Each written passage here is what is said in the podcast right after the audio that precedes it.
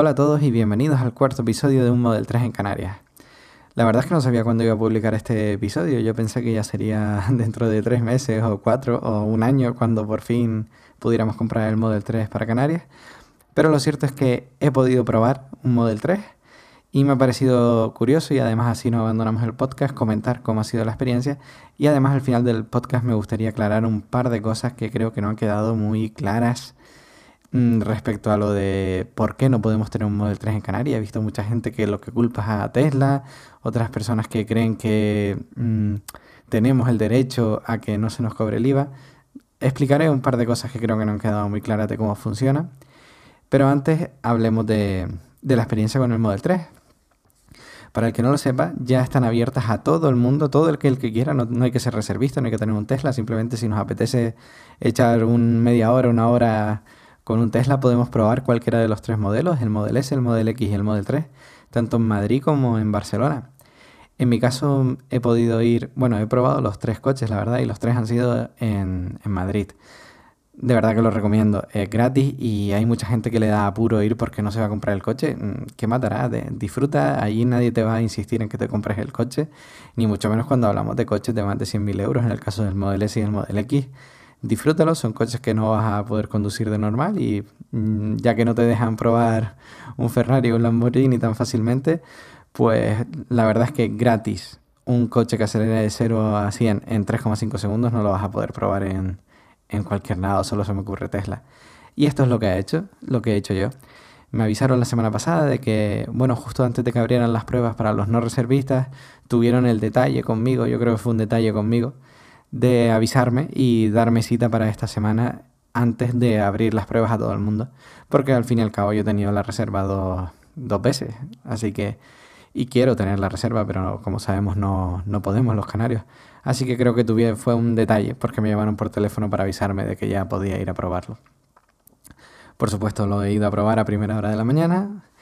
Y lo primero para quitarlo ya de encima, el coche es muy rápido, pero muy rápido. La aceleración de 0 a 100 en 3,5 segundos es brutal. Es como subirte en una montaña rusa sin el viento en la cara. Acelera Mm, sorprende, no te lo esperas que vaya a acelerar tanto. Incluso aunque hayas probado un Model S y un Model X, el Model 3 Performance que tienen ahí, la verdad es que es brutal la aceleración. Y al final, cuando vuelves a frenar, te quedas con esa sensación de haberte subido en una montaña rusa, de necesito un momentito para volver a la velocidad del mundo real. Y el coche merece la pena ir a probarlo solo por eso, solo por la aceleración, de verdad. Se disfruta y además en los chicos de Tesla te dejan que, lo disfrutes. Yo hice tres salidas de 0 a 100 a tope y de hecho me ofreció hacer más, pero creo que pensaba que ya una cuarta para qué, ¿no? Con tres ya, con tres ya la impresión seguía estando ahí y no creo que fuera a cambiar. Hablemos un par de cosas de, de qué, qué tal ha sido la experiencia conducirlo, porque yo lo había visto y había visto pues los acabados, había visto lo espacioso que era, lo que dejaba de ser, pero no lo había conducido. Conducirlo ha sido el Tesla que más me ha gustado conducir, la verdad. Quiero pensar que no es solo por lo de ser el performance, mm, que al fin y al cabo tampoco es que creo que vaya a variar mucho, porque el performance solo se nota la conducción esa si lo ponemos en modo deportivo y con toda la potencia. De si está en confort, no me dijo el propio chico de Tesla que no había mucha diferencia con el resto de modelos del Model 3, al menos con los que estaban fabricando ahora. A lo mejor el, el Standard Range pues es menos potente, o sea, será menos potente, pero a lo mejor en el día a día no se nota para nada esa, esa poca, esa menos potencia. El coche es muy espacioso. Yo pensaba que al ser el más pequeño de los Tesla mm, iba a ser más incómodo, pero no. Es sigue siendo un coche americano en cuestión de tamaño, el asiento es muy cómodo, el cuero, eh, bueno, no es cuero de verdad, es cuero sintético, pero si así es más resistente, pues casi que mejor. Me gustó mucho. El volante es de las cosas que más me ha impresionado porque cuando nos subimos en el Model 3 y lo cogemos, el volante es raro, es más pequeño, es grueso y hasta que no lo conduces no pillas el concepto de volante que es, es un volante divertido tiene pocos controles, es simplemente para controlar el coche Y al ser pequeñito se controla mucho mejor en las curvas. El agarre, así que es más gordo el volante que otros volantes. A mí me ha gustado esa sensación. Tengo unas manos grandes, pero me ha gustado mucho la sensación. También tenía curiosidad sobre los controles de intermitente y eso, si quedaban muy a desmano o no, pero la verdad es que es completamente intuitivo. Una vez estás conduciendo es lo que hemos escuchado mil veces en las reviews. Te acostumbras a que la pantalla esté ahí en cuestión de segundos. La verdad es que es muy bien. No me gustó mucho que según la mano que tengamos y cómo la coloquemos, la mano nos tapa parte de la pantalla y es una parte muy importante, puesto que es la que vemos el coche y lo que tenemos a nuestro alrededor. Mm, esto también es, depende de pues, la mano que tengamos y cómo conduzcamos, porque la gente que vaya más pegada hacia adelante, el volante también está más pegado y la mano pues queda más alejada de, la vista de la pantalla. Sin embargo, yo, que soy alto, grande y, me, y además me gusta ir alejado del volante al conducir, pues mi mano y mi brazo se quedan en, me tapan como una esquinita de la pantalla. Pero bueno, eh, apartas la mano y miras o mueves la mano un poco, tampoco es que sea ningún problema. Es una mano que en, otros coches pues lo que te tapa es la radio y eso, pero en este caso lo que te tapa es ese pequeño dibujo, esquema de por dónde está yendo el coche. Más impresiones, el coche es grande, pero no se te hace grande a la hora de conducir.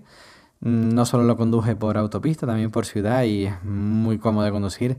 Por supuesto, al ser un coche eléctrico, en cada rotonda, en cada semáforo, en cada curva sale como sale, vamos, que dejas a todos atrás. Eh, eso es una de las mejores cosas que tienen los eléctricos, yo creo. Y más cosas que he notado, el techo solar tenía curiosidad por ver si molestaba o no molestaba, pero la verdad es que si uno no mira para arriba, no notas que tengas el, el cristal ese. Sin embargo, atrás da una sensación de amplitud y de confort tremenda.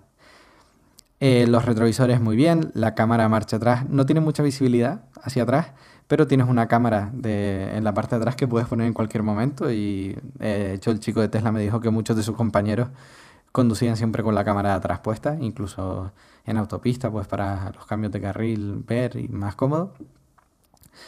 Más primeras impresiones, mm, la pantalla se maneja muy bien estando conduciendo, que al ser táctil y no tener esa ayuda de buscar el botoncito, podría parecer que, que fuera más complicado, pero la verdad es que los botones son grandes, son intuitivos y muy bien. La verdad es que encantado con el, con el Model 3. No es que tuviera muchas dudas a la hora de comprármelo, pero la verdad es que todo lo que podamos pensar de la mala gestión, el maltrato, lo que fuera que nos sintiéramos mal por no tener el Model 3 ahora, se te pasa al conducirlo. Dices, mira, me da igual, es que al final lo voy a, lo voy a querer tener igualmente, vamos, me traten como me traten en Tesla, tengan la gestión que tengan, tengan la política que tengan, yo quiero tener el Model 3 en Canarias, sí o sí. Y poco más que comentar, eh, lo que más me ha dejado preocupado es que era la versión performance mm, y no poder probar los otros de momento, porque también me dijo que los Model 3 los iban a ir cambiando, que les llegarían otros y que podríamos probar otros, otros modelos. Mm, por lo que vemos en las reviews no es que haya mucha diferencia, pero nunca se sabe. Eh, ya probaré los otros modelos cuando lleguen.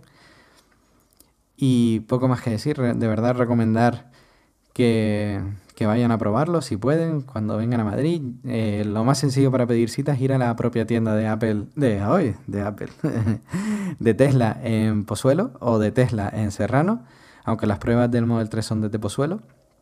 Y ahí dan cita y me dijo el chico que, a más tardar tienen siempre cita disponible para dentro de una semana y que si no nos importa ir por la mañana y entre semana, que para uno o dos días ya suelen tener una cita.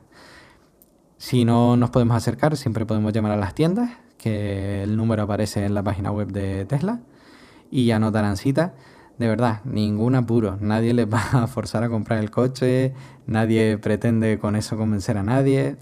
Y de hecho, vamos, a mí me lo han dejado probar y ni siquiera me lo pueden vender. Así que lo recomiendo que vayan a probarlo. Se puede llevar hasta tres personas más, aunque el Model 3 solo lo pueden conducir dos. Pero el Model S y el Model X te puede llevar a tres personas y los tres pueden, pueden conducirlo en cualquier momento.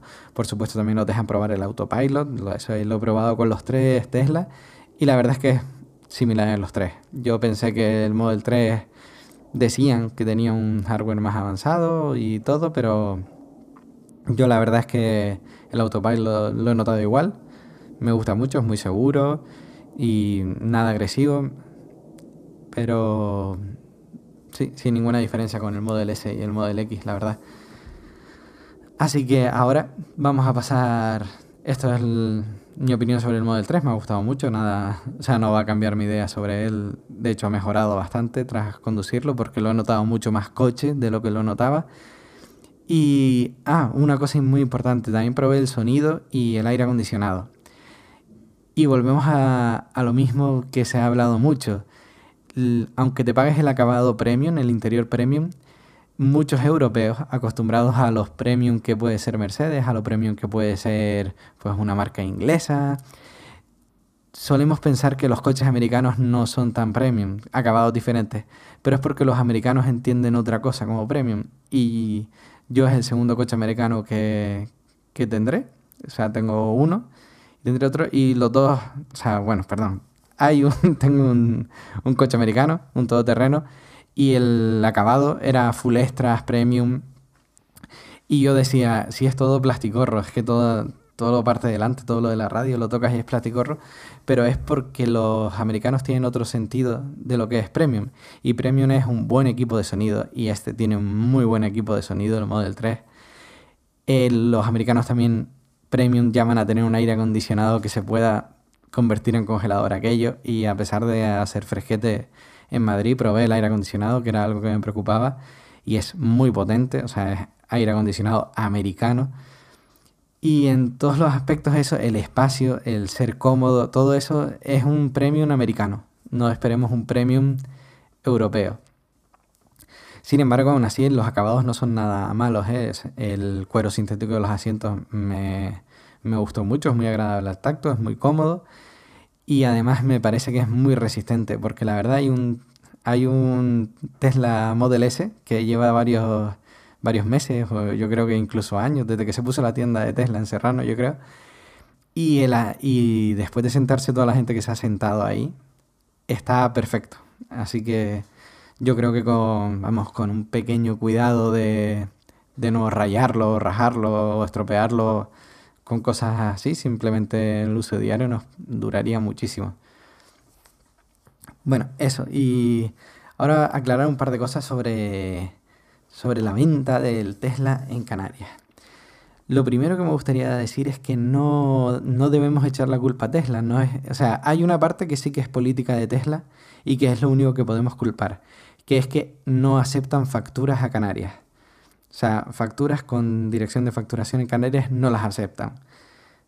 Esto nos podría ahorrar a nosotros eh, un poco de tiempo, porque lo podríamos comprar ya pagando el IVA y luego solicitar la devolución del IVA. Y Tesla en su política ha dicho que no, que eso no lo va a hacer, no acepta las facturas con dirección de facturación canaria y entonces no podemos hacerlo así. ¿Cómo tenemos que hacerlo? Comprándolo directamente en Canarias, o sea, para Canarias y eso se hace en Tilburgo. ¿Por qué digo que esto no es culpa de Tesla? Porque es que en Canarias no vende nadie directamente coches de, o sea, nadie que venda coches en España vende en Canarias. Y me voy a explicar. Voy a poner el ejemplo de Apple. Apple en Península y en Baleares se puede comprar a través directamente a Apple el producto, se lo puedes comprar en la web online y te lo envían a cualquier parte de la península, te lo envían a Vigo o te lo envían a Albacete. Y también podemos acercarnos a una de las muchas tiendas que tiene Apple en península, ya sea la Puerta del Sol, eh, aquí en Madrid o el Paseo de Gracia en Barcelona, nos podemos acercar y comprar un iPhone directamente a Apple. Esto no tenemos venta directa de Apple en Canarias. Luego, otra forma de comprarlo en Península sería a través de distribuidores oficiales. Catwin, el Corte Inglés, eh, Magníficos, todas estas tiendas que venden oficialmente productos de Apple. Y aparte también tenemos los vendedores aleatorios, distribuidores que no son oficiales, simplemente pues en una tienda de estas de teléfonos viejas, pues venden un iPhone, ¿vale? Eh, entonces tenemos tres sistemas para conseguir un producto, esos sitios que no sabemos cómo ha llegado el iPhone, que no creo que nadie se lo compre ahí, distribuidores oficiales, como son las operadoras, como son lo que hemos dicho, Catwin y todos estos, y luego directamente a Apple. En Canarias, ¿qué tenemos? no tenemos la venta directa, siempre tiene que ser a través de distribuidores, ya sean distribuidores oficiales, como en el caso de Canarias puede ser eh, Banana Computer o el Corte Inglés, o comprarlo, pues eso, en una de las tiendas del puerto de estas que llevan toda la vida vendiendo, desde los Wallman de hace 50 años, ahora venden también iPhone. Pero no podemos comprar directamente a Apple. De hecho, abrimos la página web de Apple y pone claramente que no hacen envíos a Canarias, ni a Ceuta ni a Melilla, y tampoco tenemos una tienda oficial de Apple. Y aquí es donde viene la parte curiosa. Los móviles que a nosotros nos llegan, los iPhones que a nosotros nos llegan de Apple, no vienen de Península o sea, Banana Computer no le compra a Apple España los productos y los trae de Península. Banana Computer es un distribuidor oficial y compra directamente a Apple. No sé, no sé exactamente dónde vienen los Mac, posiblemente vengan de diferentes sitios, pero es un distribuidor que compra directamente a Apple. Entonces, eh, no pasa por España. Por España entendemos península los productos que tenemos en Canarias en Apple vienen directamente, pues no sé si vendrán directamente de la fábrica en China o si habrá un distribuidor eh, por Europa, pero no tenemos una venta directa de Apple. Y esto es lo que ocurre con prácticamente todo. Por ejemplo, el caso de los coches, a nosotros no nos vende Volkswagen oficialmente. Si somos canarios, seguro que conocemos Domingo Alonso, y Domingo Alonso es un importador de coches Volkswagen que los vende en Canarias. ¿Pero a dónde los importa? ¿A un distribuidor de Volkswagen en España? No, los importa desde Alemania, directamente a la fábrica de Volkswagen y los trae. Son unos coches que no pasan por península, directamente vienen de fábrica a Canarias. Otra empresa, por ejemplo, que a mí me pilla muy de cerca.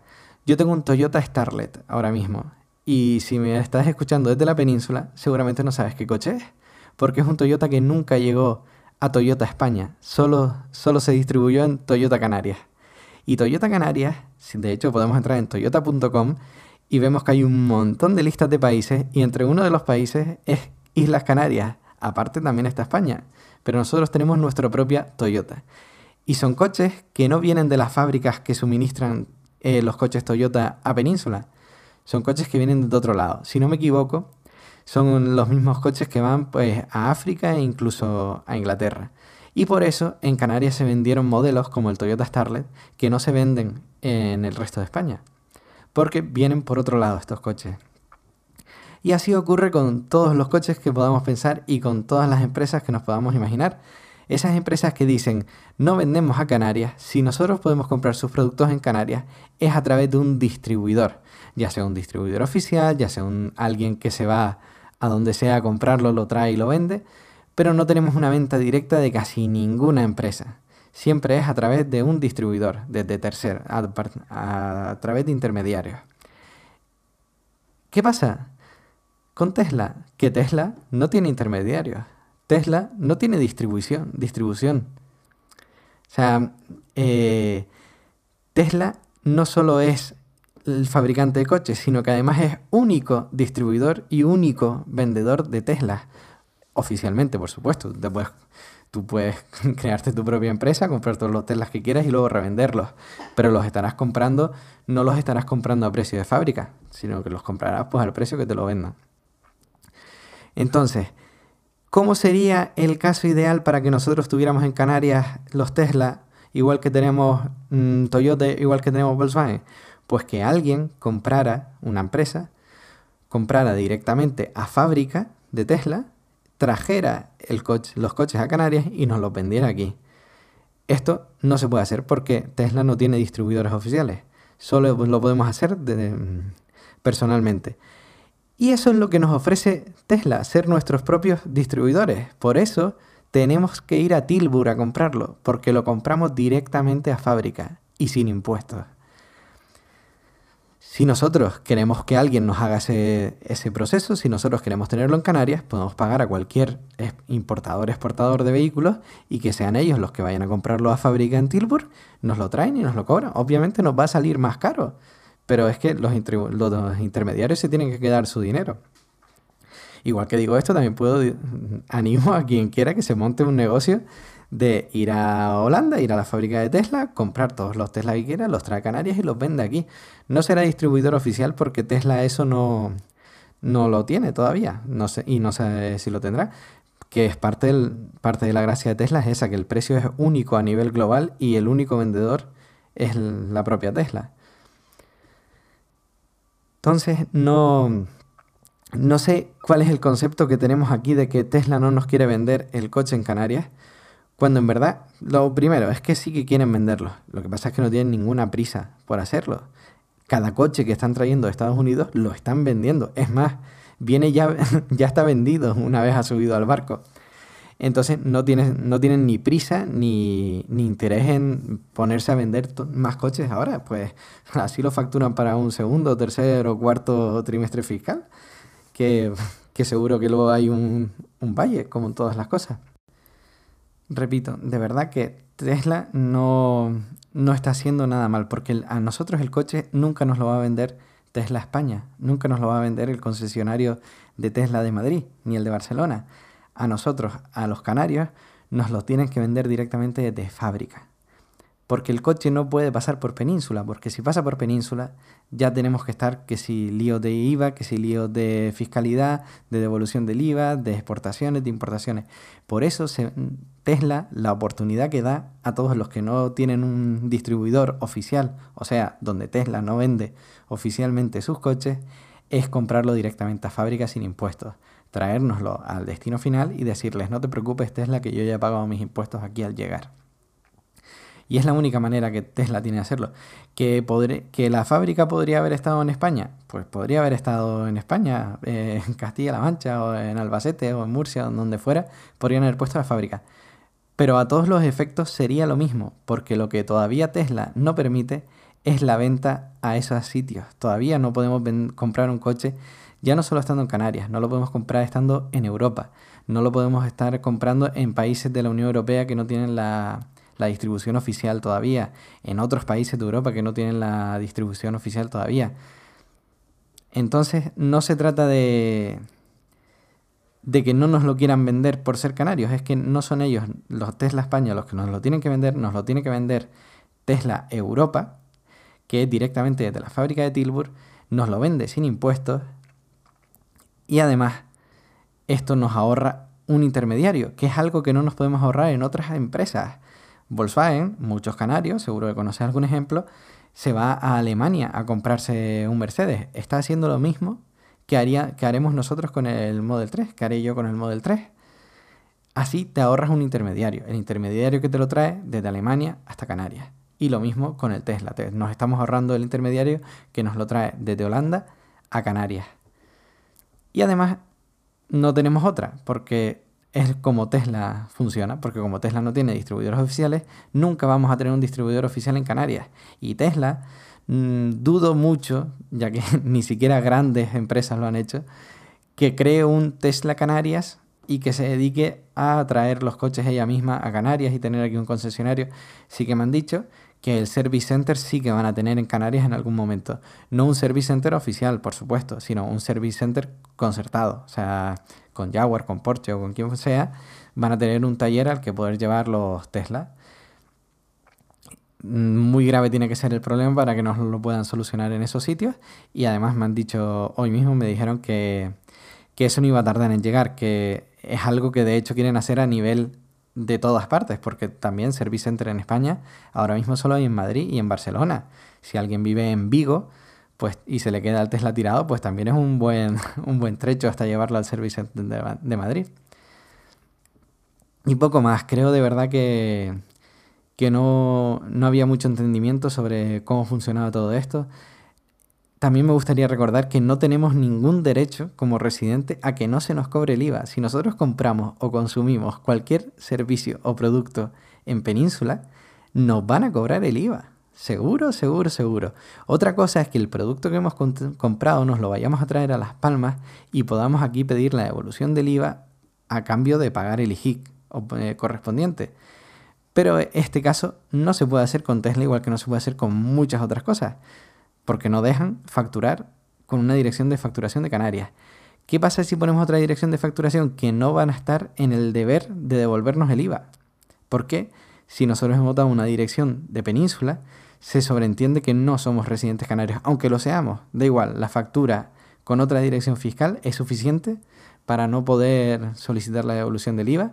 Como dije en el último episodio, esto lo confirmé en la delegación especial que tiene la agencia tributaria aquí en Madrid y me dijeron claramente que es excusa suficiente el tener una factura que no sea Canarias para no devolver el IVA, incluso aunque nos llevemos el producto a Canarias. Es más, en Canarias tendremos que pagar sí o sí el IJIC. Entonces, mejor no estar jugando con eso y más en las cantidades de precios que estamos, de dinero que estamos hablando. Repito, yo creo que Tesla lo está haciendo de la forma correcta. Una vez uno llega a comprender por qué los canarios tenemos que ir a buscarlo a Holanda, es lo lógico. La única pega que podemos, o sea, la única queja, lo único que podemos decirle a Tesla, oye, chavales, a ver si tal, es que todavía no podemos comprarlo de esa forma nosotros ni cualquier otra región de Other Europe. Pero esto es una crítica mm, que es a ni le va ni le viene, porque están vendiendo todos y cada uno de los Model 3 que fabrican. Entonces no tienen ningún interés ni ninguna prisa por vender todavía más. Es que ya están, los barcos vienen llenos de, de Estados Unidos para vender los coches. Coches que ya están vendidos. Así que, como dije en el último episodio, toca esperar, para hacer la espera un poco más entretenida, recordar que si te vienes a Madrid o te vienes a Barcelona, puedes probar el Model 3 y aunque no te lo vayas a comprar, yo te recomiendo que lo pruebes. Repito otra vez que Tesla lo está haciendo de la forma correcta. Mm, yo lo he entendido así y creo que es como es. No hay una venta directa de ningún coche en Canarias. Todo es a través de distribuidores o de propias empresas que se han creado en Canarias, como Toyota Canarias pero no, no son coches ni son productos que pasen a través de Península. creo que es aquí el concepto que muchos tenemos de es que ¿por qué no puedes mandar a pedir a Península? Hay muy pocas empresas que permitan mandar a pedir a Península porque es que son cosas completamente diferentes. Y coches, por supuesto. Siempre hay excepciones, pero Tesla en este caso eh, es Tesla España y por España se refiere a Península y Baleares para nosotros tener un Tesla en Canarias, de venta oficial en Canarias, tendría que existir Tesla Canarias como tal, que no existe, entonces nos toca ir a comprarlos a fábrica. Y dejo abierta la idea para cualquiera que quiera comprar varios Model 3 o varios Model S o Model X y se pone un pequeño concesionario de Tesla en Canarias. Yo creo que los vendería, pero también hay que tener el presupuesto para iniciarlo y saber que nunca va a ser distribuidor oficial a Canarias porque Tesla no tiene distribuidores oficiales, Tesla es único distribuidor. Sin más, muchas gracias por, escucharme. Eh, espero que haya quedado un poco más claro todo este asunto y hasta el próximo episodio que, como dije la otra vez, puede ser mañana, puede ser dentro de un mes o puede ser dentro de un año. Hasta luego.